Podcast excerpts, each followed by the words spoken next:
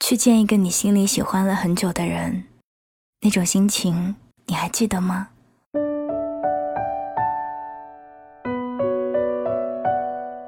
你们两个人已经很久没有联系，不是不想，而是你不敢。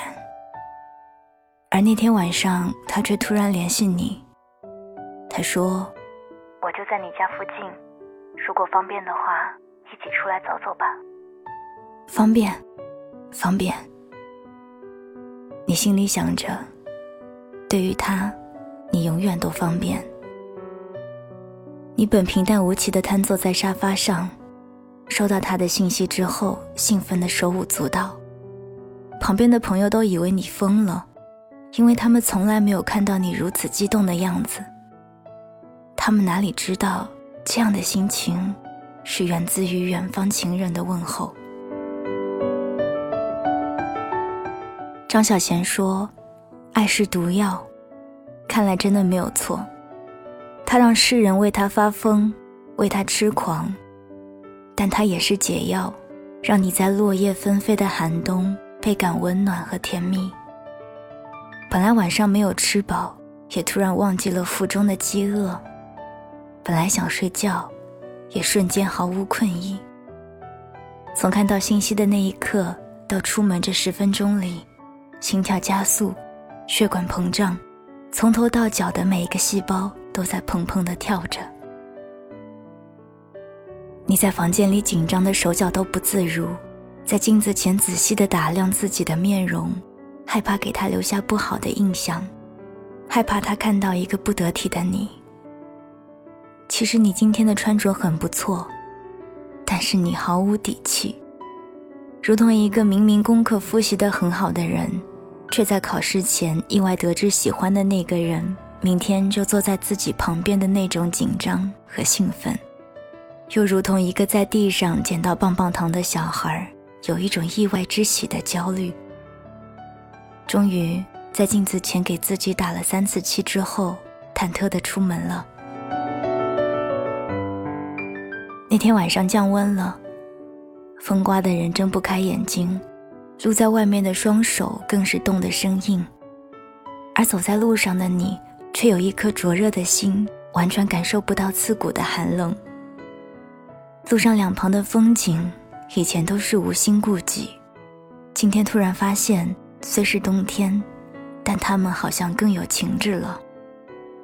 街旁的树就如同两个恋人一样互相依偎，在寒风中让人艳羡不已。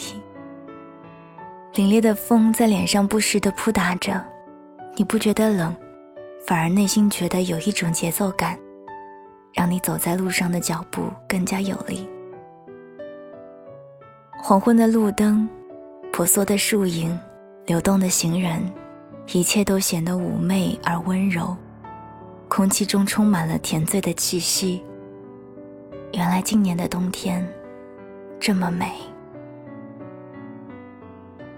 你比约定的时间晚到了十五分钟，而他并不生气，一个劲儿地说：“我刚在商场里面等你，不冷，反而是你应该冻坏了吧？”你冲他不好意思地笑了笑，忽然发现好久不见，他的睫毛又长长了，真好看。你们在一个装修的很温馨的咖啡馆坐下，你把刚买好的奶茶递给他。他小心地用双手捧着杯子，喝了一口之后说道：“好暖和。”他坐在你对面，离你很近，你完全不敢看他，你就像是做了坏事被人发现一般心慌，脸红得像个苹果，故作镇定地低头喝水，时不时抬头和他有意无意地聊着彼此的近况。在他不注意的情况下，迅速的偷瞥他的眼睛，还有手指，然后又迅速低头看着车水马龙的窗外。那一刻，你的心就像手里的奶茶，随着吸管的搅动而方寸大乱。平时朋友都说你巧舌如簧，但是在他面前说话，你却支支吾吾的像个结巴，前言不搭后语。毫无逻辑可言。灯光照在他的脸上，显得他更加的妩媚动人。那一刻，你觉得如果这就是余生，你一定会拼尽全力保护他。分别时，你小心翼翼地问：“能否送他回家？”他说：“他离家很近，可以直接打车回去。”最后，在你哆嗦地搓了一百次手心之后，你局促地说：“我们什么时候可以又再见呢？”他笑了笑，温和地说道：“这两天我还会联系你的。”那一刻，你觉得他的笑。就是抵御整个冬天最好的恩赐。晚上回家，在床上辗转反侧到午夜两点，脑海里全是他的画面，一颦一笑，举手投足全部在你的眼前，如同一幅画，清楚而又模糊地勾勒出他的轮廓，偶尔还有一丝他的声音从你的耳朵边飘过。想着想着就睡着了。梦里又见到了他。梦中，你好像背着他，在一片绿草茵茵的田野里自由自在地走着。你不时地唱着歌儿。他说：“你唱的不好听，我想揍你。”早上醒来，清晨的阳光透过没拉紧的窗帘斜洒进来，偶尔伴着窗帘的飘动，让人觉得温暖而心安。突然又想到了第一次见到他时心中的疑惑。为什么这个世界上会有这么好看的人呢？你也曾经开玩笑的问过他：“你怎么长得这么好看？”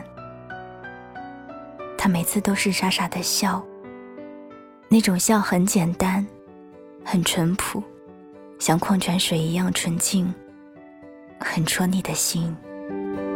Here is a heart, here is a heart, I made it for you, so take it. Battered and braised, grilled and sauteed, just how you like.